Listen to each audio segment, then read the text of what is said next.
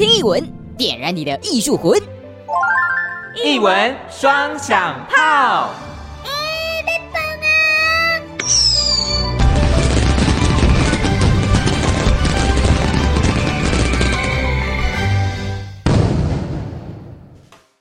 一文双响炮，触鼻桃威龙麦照，哇西阿红。今天阿红呢又来到了台南，我们的好朋友台史博。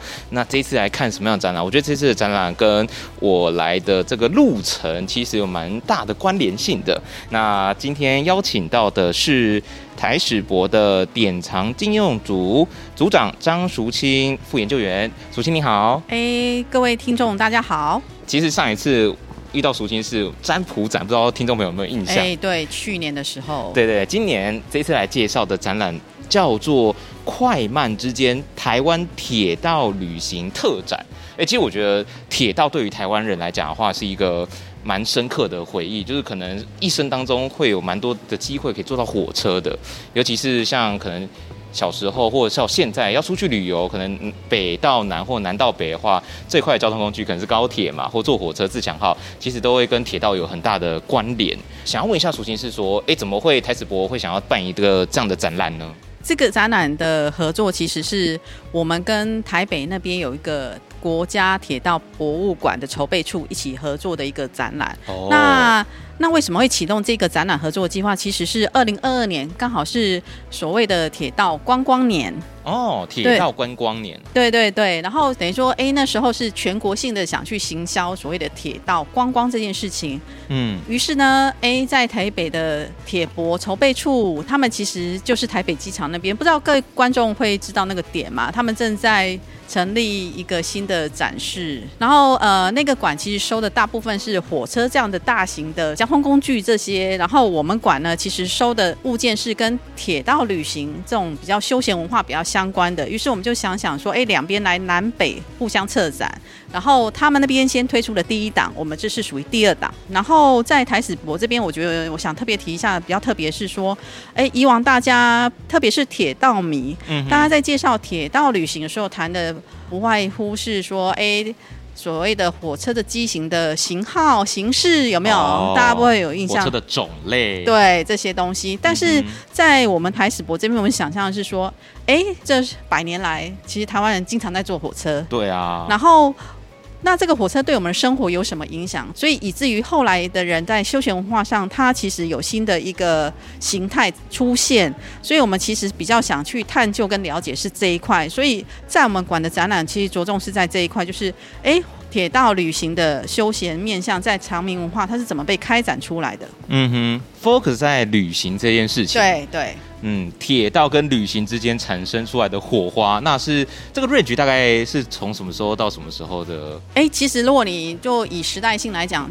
大概其实大概一九二零年代开始是比较搭火车旅行这件事情才开始比较被民众所大量去进行，然后一直到现代的现在的当代，大家应该都会有印象说，哎，台铁有推出所谓的游轮式列车，也有甚至 豪华五星级的列车，观光列车。对对，所以它其实，在现在当代的当下，其实反而是真的是所谓的铁道观光旅行，嗯，变成是哎，铁道旅行是变成主要的。目的，因为过往以前我们其实可能是说运输而已。对，我可能哎，从哪一个点转到哪一个旅行的过程里面，我只是稍微坐一下，但是我不会特别为了要搭乘火车的感觉，嗯，然后去进行一一趟铁道旅行。对。但是现在因为所谓的低碳的潮流，其实人们开始去想要坐火车，然后专心去享受在坐火车的感觉。我就看着窗外的风景啊，那个过程啊，对对对。以前只是坐那个交通工具而已，但现在会更多让。这个过程有一些意义在，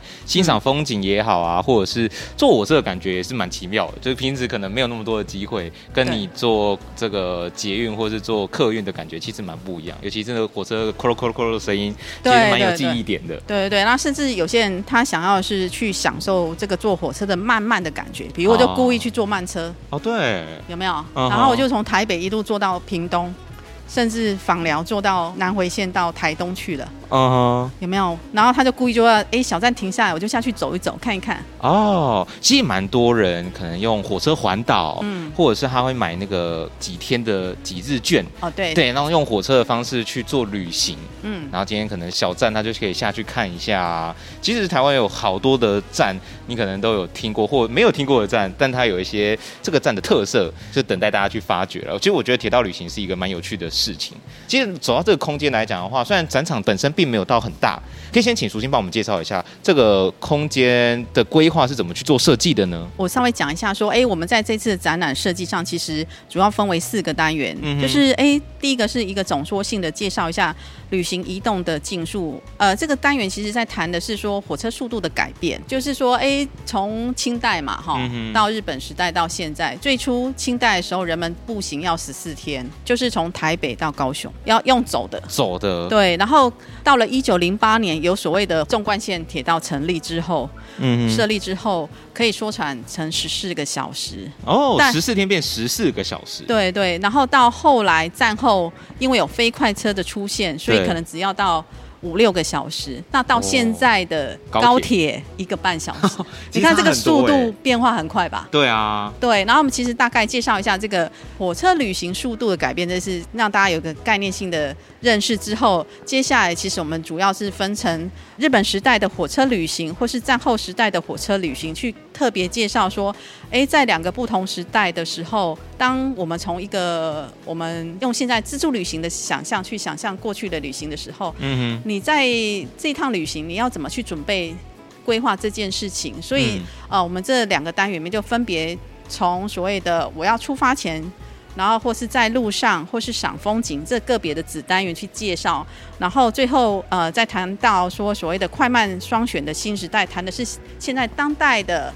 好，我有所谓的台铁的选择，也有高铁的选择。然后这样的旅行速度的时候，你想要选择哪一个速度去前进？这样子。那比较特别是说，我想我们。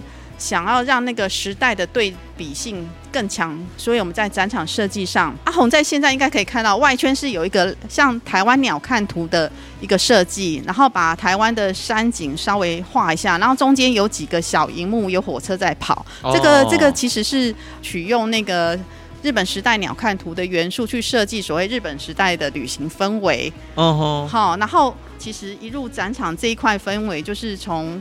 我们是故意从南边走到北边，所以鹅兰鼻出发到基隆这样子。哦，所以从台湾南边最南端开始走上来。对对对，然后然后它对应的那一圈就是所谓的战后时期的旅行。嗯、然后这边取的意象是。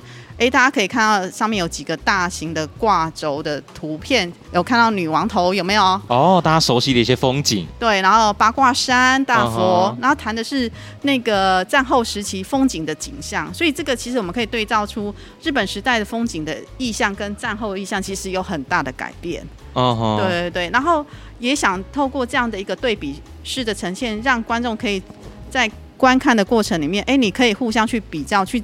了解所谓时代的变化是什么？这样子。嗯哼，其实，在展场的空间设计上，大家可以想象有点像中文字的一个回啊，对，回家的那个回。然后刚讲的外圈跟内圈，外圈是属于这个日本时代，日本时代的。那内圈的话呢，则是这个战后嘛。对对，那你可以左边看一下日本时代，跟看一下右边这个战后去做对比，因为两个主题的内容其实是有做呼应的。是，就你可以去比较一下，但是两个两个时代不同之间有什么样的差异？或者是有没有相同的地方？我觉得这样的设计蛮不错，而且整体的空间来讲的话，非常的明亮，然后其实一种温暖的感觉。那又刚刚讲到说，以这个台湾为设计嘛，所以你就像在逛展场的时候，你好像也是坐着火车，然后慢慢看着这个台湾各个不同地方的山景或海景的感觉，也算是一种旅行的妙处啦。对，然后我我想特别讲一下那个日本时代这个火车在跑的事情，这件事情啊，嗯、就是哎啊好，我们可以看一下哦。是，就是其实啊，我们在考究经过的火车经过的车站，我们特别有去找那个原本原本车站的依据哦。比如说现在我们看的这个，它其实是嘉义火车站。然后背后呢，就是阿里山铁道延伸到所谓的阿里山。哦，它的阿里山火车的之字形诶。对，哎、哦，这个巧思蛮不错的。然后其实我们那时候光考据这个所谓的简化各个车站造型这件事，就花了我们大的力气。真的吗？怎么说？你说因为要找到它原始的图案吗？就是因为车站有好几次的改建嘛。对啊。那我到底要选哪个时代比较好呢？哦。然后对对对，然后怎么样让大家哎一目了然的就可以从它的外形感受到它等于是哪一个车站这件事情。有一个连接的象征性，对那个连接性可以直接，我们不用多说几句话，他就已经感受到。我一看就知道它是什么嘉义车站。对对，OK。那就以这个来讲的话，有没有最经典？大家一看就知道哦，我看到这外形我就知道它是什么什么车站。这个台南的应该有感觉吧？其实跟现在长得蛮像的。有没有？台南应该很有感觉吧？有啊，就是基本上长得差不多。对对对，我们是用大概一九三零年代台南车站的造型跟样式去做设计，这样子。嗯，对对对。我觉得就是他有照那个真的是地理图的分布啦，嗯，然后有刚刚讲的嘛，其实你认真看这个设计上面都有一些小小的巧思，或许你会看到你可能是你是哪里人，你可以找到属于你家乡的可能特殊的风景也说不定。嗯，然后就是说，哎、欸，其实整个从台湾尾走到台湾头的时候，我们特别让他走到了所谓的基隆那边。为什么基隆港，然后基隆车站这里为什么这样子设计？其实是因为。呃，在日本时代，其实很多人他其实是从日本神户那边坐船到了基隆港之后，才开始所谓的台湾的铁道旅行。哦，这算是一个起点吗？对。所以日本人的人来那时候那个时期到台湾要旅游的话，会都会先从基隆开始出发。是，然后他们就是在这个玩的过程里面，哎，在日本时代。呃，他游玩的行程规划啊，基本上有几条路线的规划方式，还有分路线哦。对，因为其实，在所谓的那个铁道旅行案内里面，它有建议的几个玩法。哦，还有分玩法，像是什么呢？对，比如说，哎，有一种方式是，当我到了基隆站之后，我先先坐到台北站。对。然后接下来呢，有一种玩法是我们比较习以为常，是可能直接从台北慢慢我就坐火车玩到高雄，对不对？哦。然后再回程，对不对？这是一个方式。那另外一个方式，他们其实是在台北站的时候，晚上我就坐着夜车到了高雄去。坐夜车哦。对，然后去高雄，然后然后呢，开始从。高雄再往北玩，回到台北，哦、然后再回到基隆，呃，坐船回日本去，这是一个方式，就跟现在那个红眼班机，哎，有点像，对对对。然后，然后第三种路线呢，就是说，哎，在那个花东线完成之后，好、哦，花莲台东这条线完成之后，嗯、其实有开始有所谓的那个环岛旅行这件事产生嘛？嗯、对。所以他们呃的方式是一样，是从台北一路玩玩玩到高雄之后再坐。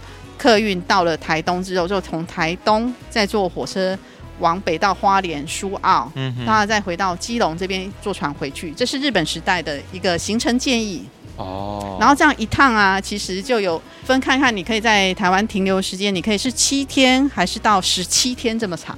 十七天哦。对，哦，对，所以其实日本时代，呃，大家在台湾玩的方式其实还蛮深度旅行的。对啊。其实花蛮多时间在旅行，当然那时候的交通可能也比较花时间一点啦。是是是，对，但同时间你到那个地方可能也可以玩的比较久。对，然后这边我想特别提一下，说，哎，我们刚刚前面不是有提到说那个旅行的速度这件火车旅行的速度这件事情，嗯，其实在日本时代，大家都会觉得，哎，他可能坐火车的时间很长，但是在日本时代，他在追求所谓的火车的速度这件事情是不断的在增快的哦，反而有在进步这个速度吗？对对对，有火车。其实当时候日本时代的那个纵贯线火车的时速啊，都可以达到七八十哦。但是为什么要开十个小时？就是从台北到高雄要坐火车要达到十个小时，是因为火车要不断的加煤炭，嗯，加水哦，所以它需要有一个补给吗？补给的时间点，哦，所以是因为这样。然后反而是到了战后，呃，一九四五年之后。的初期，其实呃，因为等了战争的关系，所以其实火车在初期的发展没办法去让速度变快，反而是在后面大概战后十年，到一九五五年之后，嗯哼，哦，台铁这边才开始有所谓的引进日本的火车呃列车进来，或是英国的列车进来，速度才变快的。哦，它是一个有器具上的时代演进。对对对对对、嗯、对，然后速度上的变化也是那时候才开始，哎。反而才开始发展的。对，那其实大家在坐火车的时候，不外乎旅行这件事情，你跟我们的日常生活中有很大的关系嘛？你可能就要去思考说，哦，我旅行的时候我要吃什么啊？我要住哪里呀？交通工具就是火车了嘛，就不用特别讲。然后另外还有说，哦，我还要去哪里玩？其实这个是旅行在规划的时候就是一个蛮大的重点。所以我们接下来聊聊说，那像日本时期跟战后的话。先来聊我们在搭火车的时候一定会做的一件事是吃东西，尤其是现在可能大家讲到火车，可能马上会联想到叫做火车便当。过去的人们他们在火车上的时候吃东西吃些什么或怎么吃呢？哎，这个我想特别讲一下，大家现在在台湾啊，其实坐火车吃便当很习以为常，对不对？对啊，我在坐位置上，就是坐在位置上，服务人员会。会开始卖便当啊，你就买一下就好了。对对对，可是啊，其实这个状况在日本时代是不寻常的，也没、啊、也没发生过。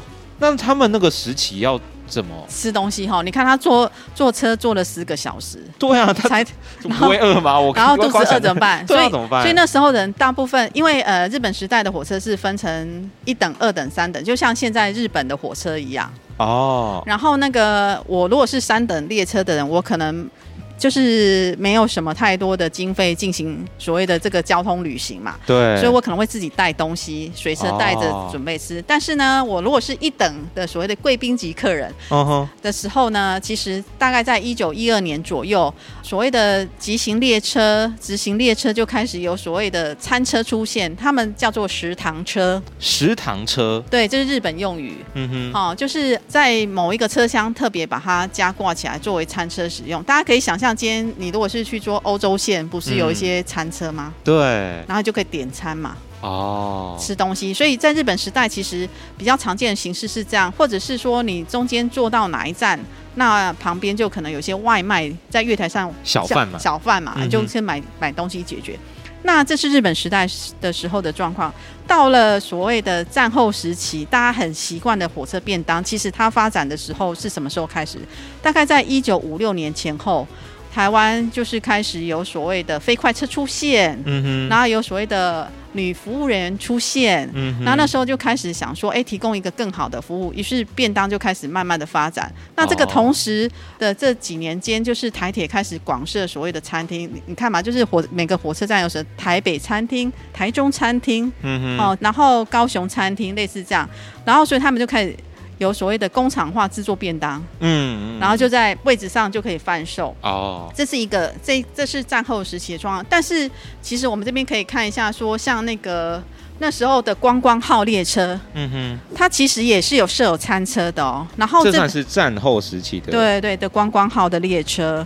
然后那时候这他们的餐车大家可以看一下，它其实大概有只有十张桌子，十张而已哦。对，其实也不多。然后。我们可以看看他们的菜单上可以吃些什么，比如说、哦、那个时代，我来看看能吃什么呢？对，阿红你念一下好了。哦，它这个呃七个餐点分别是面包、鲍鱼三丝汤、冷敏龙虾、欧式牛排、枣子蛋糕、西瓜，还有咖啡。哎，其实蛮欧式的哈，蛮一应俱全的，有面包，有主餐，然后有牛排，有甜点，还有饭后水果。对。其实蛮不错的，对，可是可是这样的高级算是高级餐点吧？是，因为那个时期的吧？对嘛？那时候人吃牛排不容易吧？不容易了。所以其实他的服务对象是外国人、观光客，哦、然后或者是那时候台湾有很多美国驻台人员，有没有？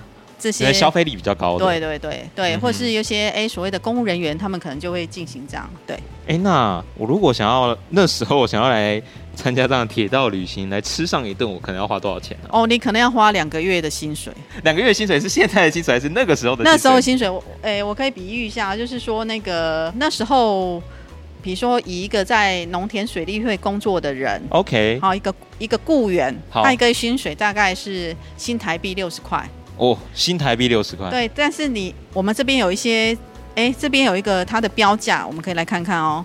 就是呃，我们展现场展览其实有有有一个那个台铁在一九七四年的时候，它调整便当售价的这件事情，它、嗯、我们可以稍微了解一点蛛丝马迹。比如说那时候的排骨菜饭，大家现在很习惯的所谓的排排骨便当，以前叫菜饭，它那时候本来是十五块，卖到变二十块钱。那你看嘛，我一个月薪水六十块，天啊！然后你便当二十块，这是便当。那刚刚我们讲的餐车牛排不可可能不止二十块吧？对啊，好几个二十块哦，对不对？光一个牛排哦，是不是？所以其实如果你来一趟旅行，你可能真的会花掉至少一个月的薪水，因为你还有车票。对，这吃的只是另外还要再付钱。是你，而且你应该是有这个。一定的经济能力的人，你才负担得起的。是，然后这边也特别在想跟大家介绍，是说，哎，大家现在很习惯拿到所谓台铁的铝盒便当盒这件事，有没有？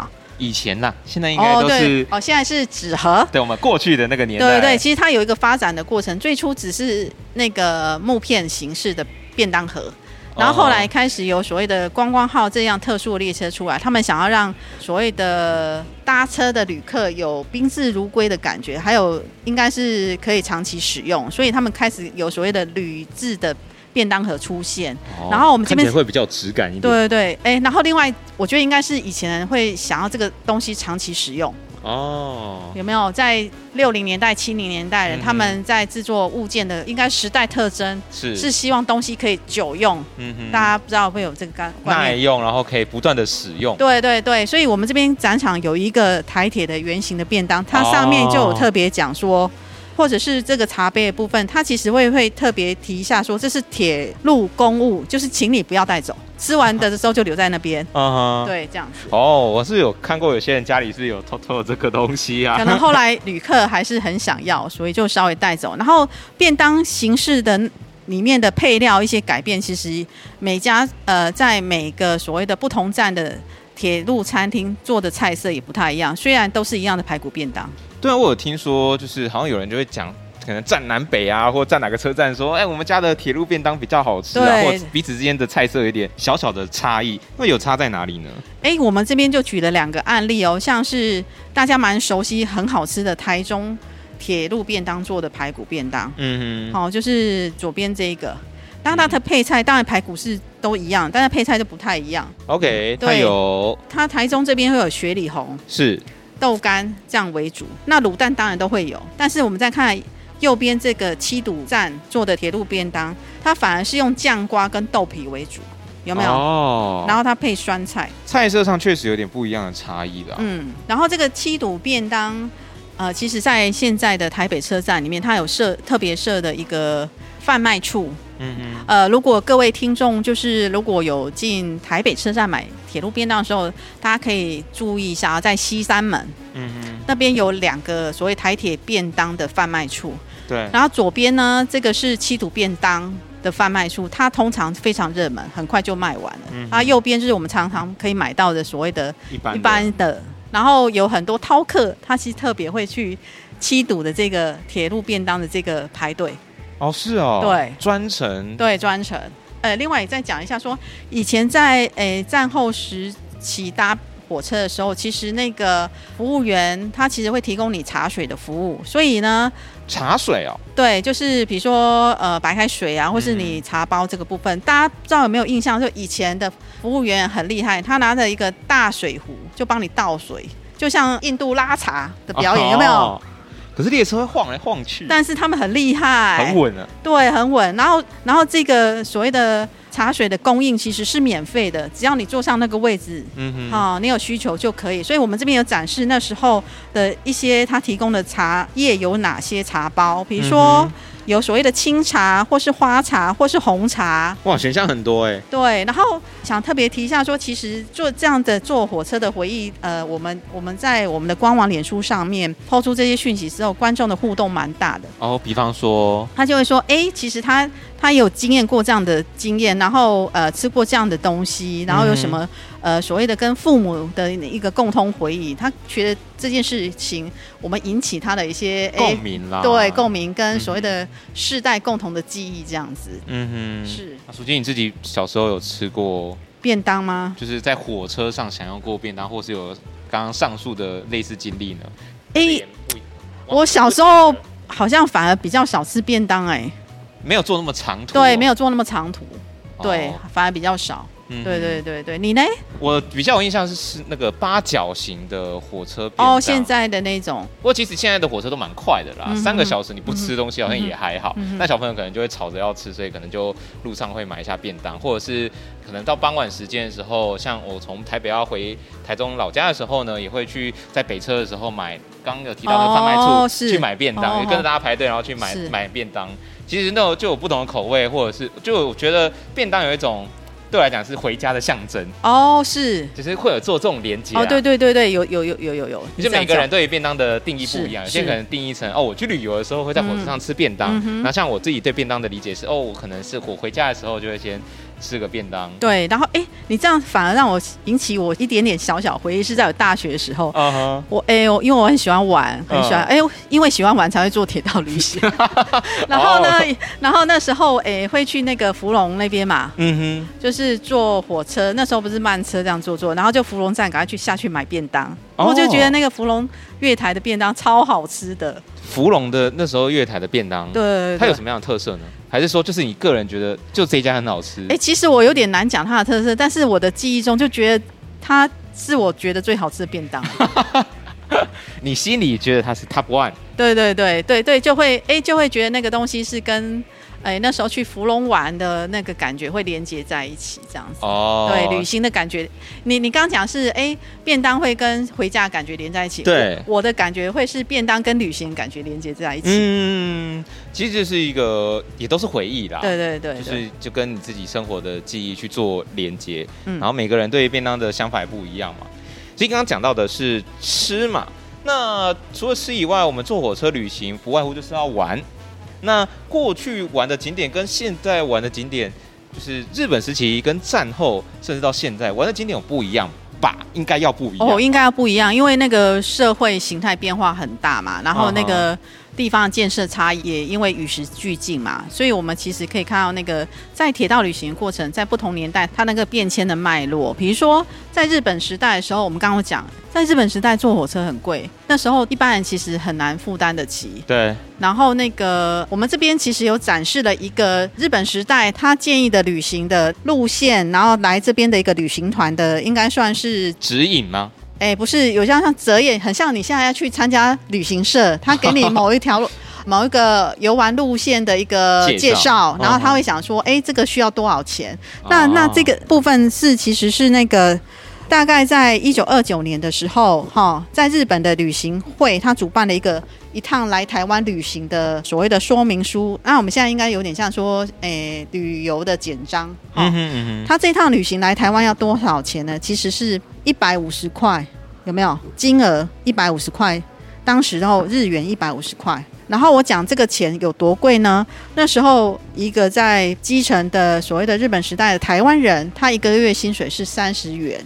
三十元一个月，三十元。对，日元哦，那时候。所以他这个要一百五十块，就别人要五个月的薪水。所以哇，你半年都不用工作。对，所以以一一趟铁道旅行来讲，就当时候其实真的是要所谓的上层阶层，或是所谓的日本人。哦，他们消费能力比较够，那也因为这样子，其实台湾人在接触铁道旅行的时候，他比较常用使用方式，反而是说，哎，今天有一些庙会，哦，节庆，节庆的时候，我就坐火车去。那有哪些呢？比如说，其实我们现在很习惯的所谓的北港妈绕境，哈、嗯，或是所谓的呃台北的霞海城隍庙的这个所谓庆典的时候，其实这都是蛮吸引那个所谓的。香客去进行参拜，嗯，那当这些祭典的时间点的时候，那个当时候的铁道部他会同时推出所谓的特惠专车折价吗？对，你看啊，我们这边就展示的当时候北港妈哈。他要绕境的时候，然后这是轻便铁路，因为呃，我们知道在日本时代的主干线就是所谓的纵贯铁路，是这个部分在行驶。可是它的所谓的支线东西横向的支线，主要是以轻便铁路哈、哦、为、嗯、为主，或是所谓的唐铁哦，对不对？对。然后这个所谓的那时候在北港那一那一区的所谓大日本制糖株式会社，等于是那时候的。糖铁嘛，嗯哼，他就特别推出所谓的行销方案，嗯，哦，你来我就是给你减价多少这样子。有个折扣优、哦、惠啦。对对对，然后那另外像台北城隍庙、霞海城隍庙这边，其实在日日新报我们也找到很多它折扣的那个讯息的露出哈、哦，告诉大家，哎，你你如果这个时候搭这个车。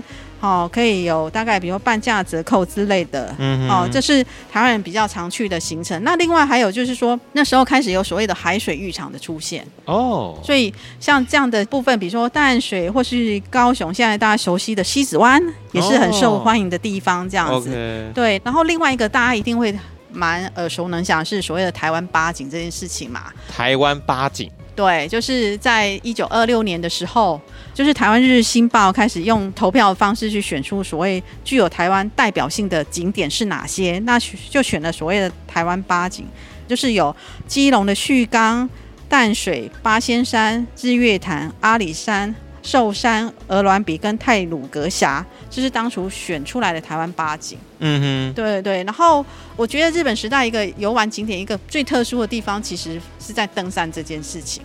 对啊，为什么是登山呢、啊？因为其实大概在一九二六年的时候，嗯、哦，台湾开始有所谓的山岳协会的成立。然后那个时期，其实有很多所谓的日本来台湾担任公职之后，其实日本因为自己本地也很流行登山，嗯哼，那这群人来了之后，就开始推动这个运动。然后日本内地本身自己也流行，所以在铁道部这边发行的台湾铁道旅行案内，他也特别去介绍所谓的登山行程。嗯，那去哪些登山行程，就跟现在大家很热门的所谓的玉山，那时候叫做新高山，嗯哼，好，或者是合欢山，嗯，或是。是次高山、雪山这些行程，都是那时候日本人很喜欢来，特别来台湾一趟去爬山的点。这样，那个时期开始盛行爬山这件事情。对，然后另外一个是大家一定可以很容易联想的，就是泡汤这件事情。泡汤，对对那个时期。台湾有很多地方可以泡汤吗？是啊，那时候你看哦，那时候他们还出了所谓的温泉案内，哦，然后介绍了那时候几个大的温泉，大家最熟悉嘛，北投。OK，讲到温泉，大家可能就想到北投。对对对，然后我们台南这边有关子岭啊。哦，OK，对不对？然后那个屏东那边有四重溪。嗯哼，好、哦，这些点，然后其实都是这些的温泉点，其实都是从日本时代流行到现在。然后这些点其实也常常是学生进行休学旅行的时候去的点。就是我们现在户外教学吗？对对对对对对对。哦，其实现场也在展出，就有一些历史的照片，然后包搭配一些图说，你可以更加了解一下当时候那个年代。讲到这个户外教学，就看到很多的学生排排坐。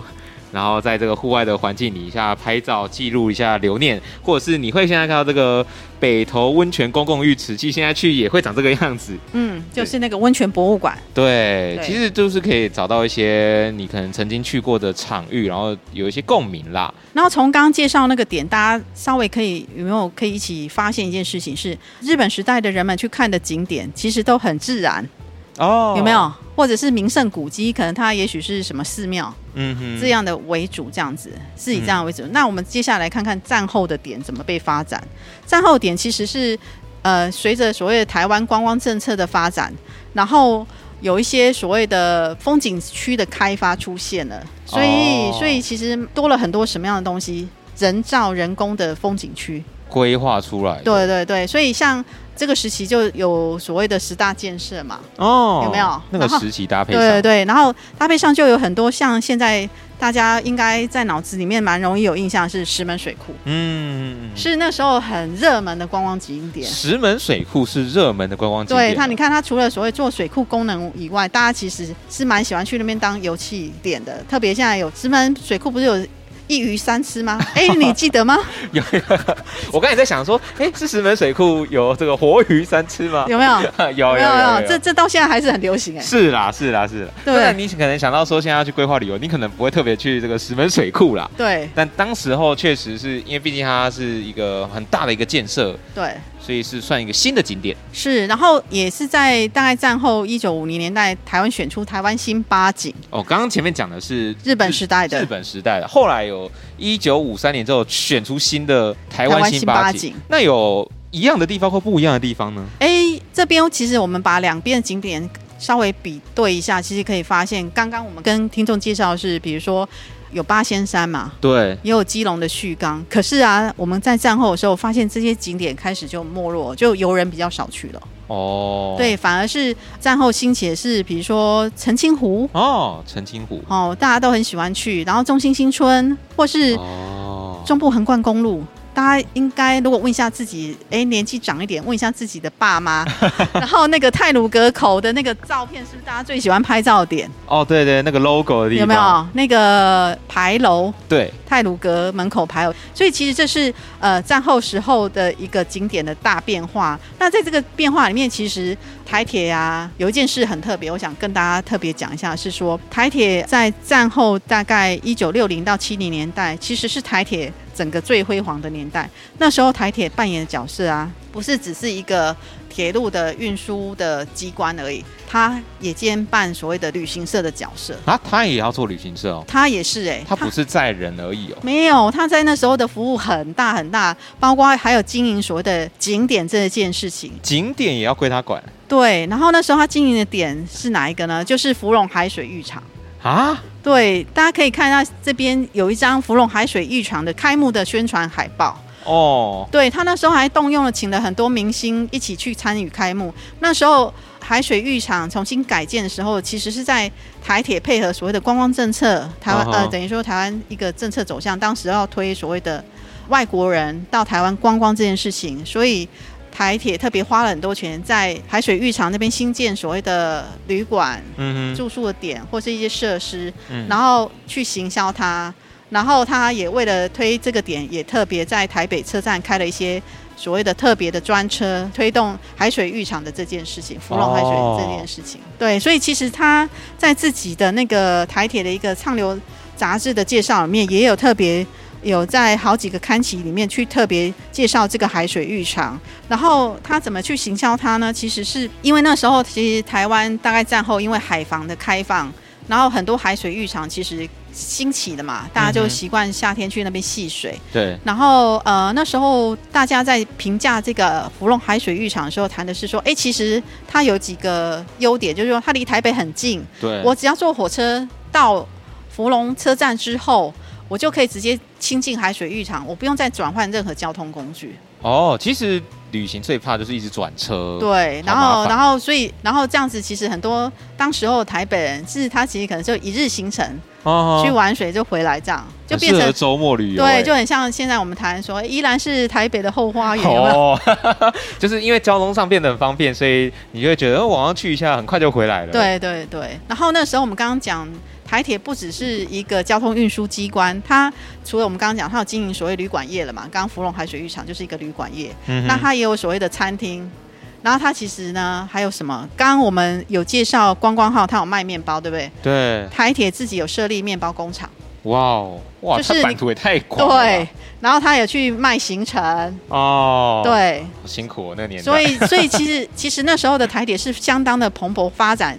大家可以想象，它很像是现在我们去日本玩的时候，JR。哦。有没有？它有很多套装行程规划，什么什么这些。全包了。全包了。然后旅行业的上中下游，它全做了。天哪！其实现在有点难去想象，因为现在对于大家。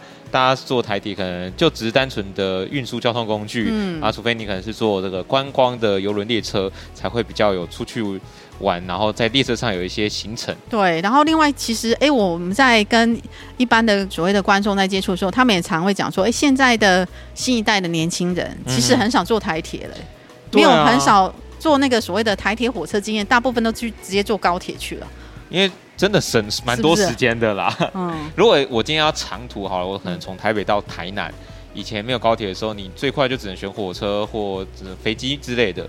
可是现在有高铁，其实这个价格也还可以接受，然后时间省蛮多的。有没有省一倍的时间呢、啊？有哎、欸，有哎、欸，因为你从台北坐高铁下来，差不多一个多小时，一个半。对，台南到台南大概一个半嘛。对啊，可是你坐火车。三个小时以上，要哦，三到四个小时。自强号，嗯，对啊，其实差蛮多的。嗯，可能因为大家后来在所谓的规划旅行的形态上面，着重重点是希望多一点旅游的时间嘛。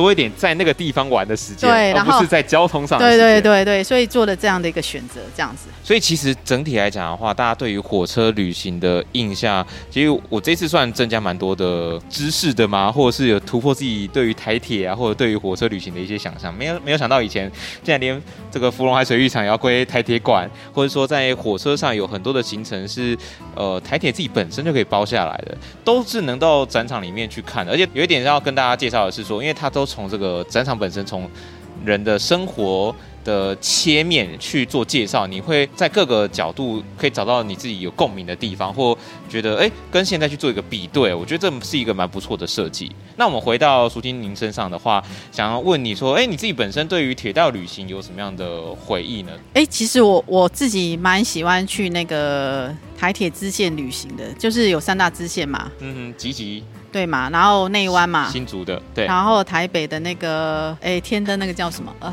平溪，呃，对，这三条线我我都去过。然后，但是我对我自己来讲，印象最深刻、最喜欢的是那个集集线，因为你可以从二水站开始坐上车，然后是慢慢的火车，就经过沿路所谓比较乡下的风景，就是经过一些小站，然后就坐坐坐坐到水里之后，然后我觉得令我惊艳是从水里开始坐到。终点的车城站，它就进入一个伐木的小镇，uh huh. 一个对，然后我觉得那个会让我觉得，哎，那种景色的享受是很舒服的，嗯，对对。然后这一段的行程，其实我我也蛮推荐是可以全家一起去的，因为因为它其实坐火车的时间不是太长，然后你到 ending 车城站的时候，你会看到有一个。你也可以想想象，它有点像是一个小镇上的旅行，嗯、然后那边其实有一些过去呃台湾林业开发的痕迹的林场的一些制造所，对。哦，然后也有一个木头的蓄水池，嗯、对对对，然后去慢慢走这个山间的时候，然后再等于说你进到山上了嘛，然后最后你要回家的时候，慢慢回到城市的那种感觉。哦，从地景你也可以很明显感觉到空间上的变化。是，有些坐火车就是会蛮有这样的感触的，嗯、就是好，那我今天从台北出发，就是从一个大城市出发，那你中间就开始从都市的核心开始渐渐往郊区外面走，嗯、你环境就会变成从高楼大厦开始变平房，接下来变成田野风光。那有时候经过一些山区的时候，就是一些自然的环境，林野啊，或者是。这个森林，那接下来又会渐渐来到下一个城市的时候，又会从郊区慢慢变到市区，然后不只是这个样子，我觉得在南北之间的环境上差异，地景也差蛮多的。你可以看到一些农作物的差异，嗯、对不对？可能到南部来讲的话，有时候会看到一些凤梨田，嗯，或是甘蔗田，对对对。其实这个是你在北部可能不太容易看得到的地方，嗯，那这也是一种旅行上的享受啦，或者是你重新认识你住的这个地方，嗯嗯，这也是。坐铁道旅行的一个有趣的点，大家不妨就是坐火车的时候，也可以看一下，把窗帘拉开，看一下你旁边的窗户外面的景色。你或许好像没有那么了解，对，这也是旅行的妙处之一。是，这让我想起来，我小时候很喜欢火车过山洞。哦，oh, 就是那种每次过山洞的时候，通常就是有山才会有山洞嘛。哎，是。然后有时候山洞出去的时候会遇到的就是河，是。就你会看到那个地景的很明显的转变，然后小朋友就会觉得哇，每经过一个山洞就会哇来哇去。是是是。所以我觉得那个在心里面是一个很大的视觉上的冲击。所以我每每次只要经过山洞的时候。那种黑漆漆的感觉，我就很期待待会出现的到底是什么样的风景。嗯、这种期待感，我觉得很不错。我现在还是蛮喜欢那种火车过山洞的感觉。哇，大家你看，大家讲到火车都很有感觉。对啊，其实这个主题就是蛮。大家都会找到属于自己的共鸣啦，嗯、但可能现在世代的小朋友会比较少一点，嗯、因为可能这个交通工具的选项变多了。嗯、那过去的年代确实就是只能透过火车的去旅行的话，会有找到自己很多的回忆啦。所以刚刚讲到是熟悉自己本身对于铁道旅行的一些回忆。是。那如果说，哎，今天听众朋友、双响炮的朋友们。听完这集，想要来台南旅游一下的话，熟悉你自己会怎么推荐呢？哎，我很想推荐大家来台史博搭一 搭一趟所谓的快慢之间的旅行。为什么这样讲？其实啊，在那个战后时期啊，嗯哼，比如说你住在家里的时候，以前旧的台南县的家里镇，你是要换好几种交通工具的过程才能到达。然后我觉得来台史博过程有点像这样，比如说，哎。你可以从台北出发，嗯，搭着高铁到了台南站之后，再转一下沙仑线火车、台铁火车，哦，坐到永康站，嗯，然后永康站这边，哎，你刚好就可以感受到两种不同速度的火车感，嗯、之后再搭乘看是说坐公车来台史博，或者是像今天早上阿红骑着脚踏车来台史博，跟大家分享一下刚刚这个淑清所介绍的这个行程呢，就是。我今天的行程哈，今天从台北出发之后呢，就先搭高铁到台南站，然后接下来呢就是转乘沙仑线，就是一路坐到永康站。因为我之前来都是直接在台南，然后租机车骑过来。那我这次就是想说，我就搭乘火车的方式，看有会不会有不一样的体验。那确实在这个风景上跟速度上，尤其速度上的感受特别明显啊。因为高铁是真的蛮快，咻一下，其实眼前的景色你可能看不到两三眼，又穿过山洞或进到下一个市区去了。但火车确实就慢慢的，而且我算是第一次来到永康站，然后一个下车的感觉就是。很像很像我自己老家的那种乡下的那种平静的感觉，那也没什么人，很小的小站，很淳朴的一个小站。但正因为这种淳朴的小站，你会觉得时间过得特别的慢，嗯，然后不像台北的那种步调特别的快。你会不会觉得时间有静止感？有哎、因为部分也没看到任何人，想说、怎么了，怎么都没人。这时间是仿佛只剩下你一个人在那。那尤其刚刚有提到，我是骑脚踏车来台史博，哎、跟大家分享一下，就是来这边骑脚踏车其实蛮近的啦，你可能骑个十来分钟就到了，没有想象中那么远啦。那你在骑的一个路上，其实就是蛮符合这次的主题，就是一个旅行嘛。因为骑脚踏车旅行，你你绝对快不了。那你在边骑的时候，你可以感受到在地的这种。呃，包含可能天气的温度啊，或者是环境的一些地景的改变，或甚至是可以看到人跟人之间的互动啊，我会觉得那个。像骑脚踏车旅行会更多观察的时间哈，对，然后跟在地有更多的结合，嗯嗯，而不像说可能速度快的交通工具一下就结束了，你跟这个地方没有什么太多的连接，嗯，对，就慢速度的旅行也是一种深度了解地方的方式之一。我自己个人是比较喜欢慢速度的旅行哦，会觉得会比较有温度一点。是，当然我因为我自己会觉得，那这个移动的交通过程也是旅行的之一。但有些人会觉得，呃，运输就只是运输，他想要花更多的时间。在这个旅行的地点上面，就是每个人的选项或选择不一样了。哎，其实阿红刚刚提的这一点啊，就是我们在脸书上 po 文的时候，也是很多我们的脸友脸友分享的这个有趣的地方。他们特别有共鸣感的地方是，他觉得那个搭乘火车的过程里面，转换很多不同的交通工具，其实是让我让他们觉得最有感、最有。一种深刻印象对于地方的这个部分，所以其实反而也是因为这样，他们喜欢搭火车哦。对，然后去感受这个所谓旅行的感觉这件事情。然后大家其实也可以想想，这样的旅行的过程里面，旅行的意义是什么事情？这样子。嗯，对。那就来问一下淑清，您自己觉得旅行的意义是什么呢？哎，我我觉得它蛮大的部分会是我可以透过这一趟旅行，让我跳脱现有的环境。哦，然后我到一个可能有不同场景，刚刚我们讲了不同场景感受的地方，我重新再去发现那个地方的美好的一面的过程里面，我重新。我我觉得它是可以让我带带给我一些所谓的正正能量的东西，哎，我在那边稍微沉淀或什么之类的，嗯哼，哦，或是享受那个地方的美好之后，嗯、我再回到原本现在的所谓的生活环境的时候，嗯、我有有一种什么暂时脱离，可是又回来的感觉，充完电了。对，旅行对我来讲是这样的一个感觉，对，呃，尤其是那个空间上的转换啦，你脱离你原本。熟悉的环境，然后到一个陌生的地方、嗯、或一个新的环境，你自然会开启一些你想要去探索啊，嗯、或是接收新的事物，然后渐渐的，就是那个心情上也会不太一样。对，而且我我也是跟阿红一样，我喜欢慢的旅行，因为、哦、因为我觉得，哎，只有在像刚刚讲骑脚踏车，那个速度感刚刚好，然后你去所谓的接触那个地方或。观察那个地方的时候，其实你比较有时间可以慢慢看，慢慢看。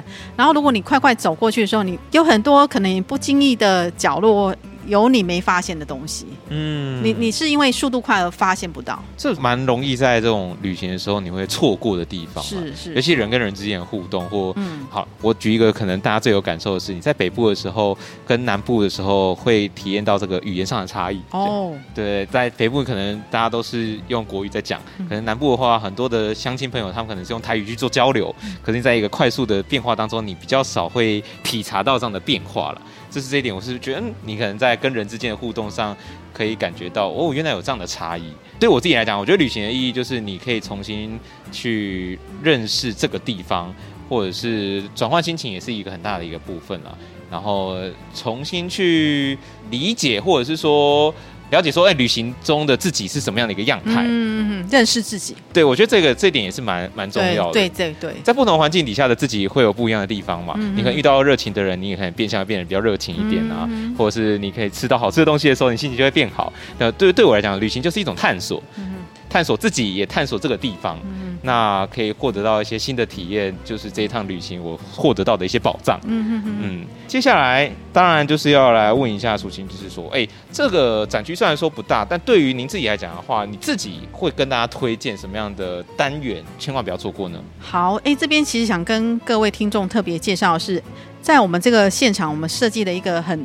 很有趣的解谜小游戏，这个小游戏呢，也是观众反应相当好的一个。呃，一个可以盖印章的游戏，大家都有印象。今天我旅行的过程里面，我很喜欢收集一些戳章哦，纪念品。对，或者那个旅行的就会带一个小本本，然后去盖一下车站的章。对，然后代表哎，我曾经来过这里嘛，哦、对不对？然后我们这个这个展览里面也有设计这样的一个游戏，让你可以去盖这样的一个展览的戳章。然后这里面我们提了六个问题，然后这六个问题其实啊，都是想要用简单的方式去引导大家认识我们展览中的展品。那就不管是说从日本时代的所谓的在规划旅行过程里面，你要你要看哪些所谓的参考书，嗯，或是在旅行过程里面你，你你有什么样的体验？好，买什么欧米亚给？哦，或者是说你到了那个景点了之后，你要看哪些景点？然后战后也是一样，所以我们透过一些重点文物的介绍，然后让大家去解谜。比如说在日本时代，我就特别设计了一个，比如说，哎，我来问问大家哦，哈。假如啊，大家是回到一九三七年的台湾去环岛旅行的时候，我们设计问说，哎，里面有哪一个车站你是没有办法坐火车抵达的？因为我们刚刚有讲哦，纵贯线只有主干线哦，嗯，然后其他必须得坐那个轻便铁路或是所谓的那个轿子之类的哦，哦，对不对？因为你没有办法到达嘛。对对，选项有哪些呢？对，那大家可以看一下有什么选项。哎，阿红来讲好了。选项有潮州、台东。大溪、花莲港跟水里坑，哦，这是不是需要一点地理概念才可能比较知道这些站在哪里？对不对？对对对。那这个答案呢，其实就是大溪。为什么呢？为什么啊？因为大溪就是现在大家可以知道脚板山那边有没有？嗯、其实那个火车只有经过桃园站吧？哦，大家就地理上应该可以感觉台铁只有经过桃园站，然后桃园要到大溪脚板山这边，现在是坐公车对？以前你。我们是要搭那个轿子，或是另外支线的交通工具这样子。哦，所以火车上是没办法抵达的，在那个年代。是是是。然后另外我们选一个呃比较战后比较有趣的题目是，我们刚刚有介绍说，哎，战后你在餐车上可以吃些，或是铁路餐厅上面可以吃些什么餐点？所以我们问一下哦，啊、现在也快要到中午时间喽，就是。当你肚子在咕咕叫的时候，然后你设想说你可能身处在一九七四年代的台湾铁路餐厅里面，想要准备大快朵颐，然后我们问问看大家哦，以下哪些餐点你是没有办法吃到的呢？第一个叫做总汇三明治，第二个叫牛肉面，第三个叫虾仁炒饭，第四个叫寿司餐盒。哎、欸，我来猜一下。对呀、啊，猜一下哦。你觉得是什么呢？铁路餐厅哦，一九七四年的铁路餐厅，我吃不到什么。嗯，我觉得，我觉得是寿司餐盒。Bingo，答对了。哦、我我乱猜的。为为什么呢？为什么呢？因为其实，哎，我们前面有介绍说，哎，在盖在战后的时候，台湾推动观光的主要客群其实是外国人嘛。哦。所以可能是来自于欧美的，嗯哼，为主这样子。那当然也有一些日本客，但是那时候其实我们台湾的铁路餐厅的料理都是以所谓中式的中式加西式嘛。这样为主，所以其实那时候并没有推出所谓的寿司餐盒。哦，这个寿司餐盒反而是比较现在大概八零年代以后比较大家比较流行吃吧，大家有印象吗？日本料理店这种东西的兴起。OK，在那个年代的话，还是以中式的为主，然后可能有一些西式的料理。对对对，OK，是。其实也还有一些题目是我们刚刚在访问里面有讲到的啦，算是这个学习单，然后大家可以拿着这个学习单去做解谜，然后对找到对应上的文物，然后去找到属于它的答案。然后是不是可以盖个章，对不对？对，但是你要我们这边这个解谜游戏设计的很有趣的方式是，你需要把所有答案都找出来，然后找出它的序号之后，来按密码锁。天哪，这还要按密码锁？所以不是不是章放在那边你自己盖哦？对哦，不是哦。哦，有看到它上面讲说，哦，你要它其实就是一个保险箱，你要按下这个解答的数字，密码正确，你才可以打开保险箱，盖完章才算是完成这个解谜活动。是，所以你还是需要花一点时间，动一下小小的脑袋，然后看一下，哎，这个题目到底是怎么样？没有这么简单啦，哎，应该说也没那么困难啦。对，哎，可是我我要提一下这个。题目真的不困难，大家欢迎大家来这里体验一下，因为很多观众都跟我们哎、欸、反映说，哎、欸，我们题目设计的真好，哦，难易难易适中，不错不错。然后在在这个密码锁旁边，我们也设计了一个看起来像未来车站的东西，也欢迎大家来这边拍照留念。哦，有一些台史博站哦，对，然后有我们这个特展的一个。海报形式的 logo，然后欢迎大家拿着就可以拍一下，做一个纪念纪念。比如说我到了一个景点，到一个车站的一个纪念，这样子。我以前很喜欢在车站前面拍照，因为这个很很明确，你就知道说我曾经来过这个地方。然后你一看就会有那种，就回忆起这个地方的感受了。因为有些景点你可能没有一个 logo，你还想不出来那个是哪里。是这些自然风景你可能想不出来，但很明显一个车站，它上面就写好永康，你就知道我曾经来过永康车站。是，就像我现在。看到前阵子脸书推文有跟我说，哎，我曾经十年前到某个地方，那个照片是丰原车站，但因为现在丰原车站就是改建过后，所以已经不是那个样子了，哎，就让我觉得哦，其实有点感慨，那个时间的变化已经曾经记忆中的车站跟现在的车站其实已经长得不一样了。那这也是旅行的有趣的地方啦。是，嗯，那最后呢，想问一下这个苏青，就是说，如果我们今天要用一句话来推荐这次的展览，这个快慢之间台湾铁道旅行特展，那您会用哪一句话来跟大家做分享呢？哎、欸，我我我觉得啊，我还是以我们这个展览主题的想想，因为因为啊，我觉得火车的那个发展速度的过程，很像我们在体验人生嘛。哦，对耶，有没有？你我不知道你会有。这种共鸣感嘛，就是所以我觉得旅行的速度就好像生活的速度，生活的速度，对不对？嗯、然后我觉得这件事情是一个蛮哲学性的问题，也是喜欢旅行的人他常常在旅行过程去想的问题。所以我我想讲的是旅行的速度。刚刚我们也有讨论过，这个每个人喜欢的旅行速度其实不太一样啦。嗯、然后你可以选择适合自己的交通工具，然后自己的速度。那找到契合的频率之后，你自然而然在这趟旅行当中，你也会过得比较开心一点。嗯，每个人找寻他自己属于旅行的意义啦。是是是。当然，听完整个展览的介绍，如果今天想要来，请问展期展到什么时候呢？哦，因为这个展览其实反应非常热烈，所以我们延长展期到七月二十三号。七月二十三号。对，然后在暑假期间还是有的哦，请大家赶快在暑假期间。一起来看这个展览，这样子。它的地点是在这个展示教育大楼四楼的第三特展室，是对，时间就是七月二十三号礼拜天嘛。对，OK，请大家把握时间，已经演过一次了，应该不会再演了吧？不会，不会，不会。所以透过机会来看看，说，哎，这些珍贵的文物，其实可以知道，哎，日本时代跟比如战后初期铁道旅行的样貌是什么样的样子。我觉得也可以让大家去思考啦，不管你今天有没有机会来到台史博这边来看这次的特展，也可以去思考说你自己适合什么样的旅行，什么样的速度，然后不妨。听完节目之后，也可以自己规划一趟属于你自己的台湾铁道旅行。哎，真的哦，真的哦。对，坐而言不如起而行嘛。是是是。你听完会觉得，哎，好像很多地方我还好像没有去过，像我们刚刚提到的一些支线，或刚刚提到的什么台湾新八景，甚至有些地方你曾经想要去，但一直都没有机会去，不妨你现在就规划一下，坐个台铁，坐个高铁也好，然后让自己转换一下空间，或许有不一样对于台湾的认识。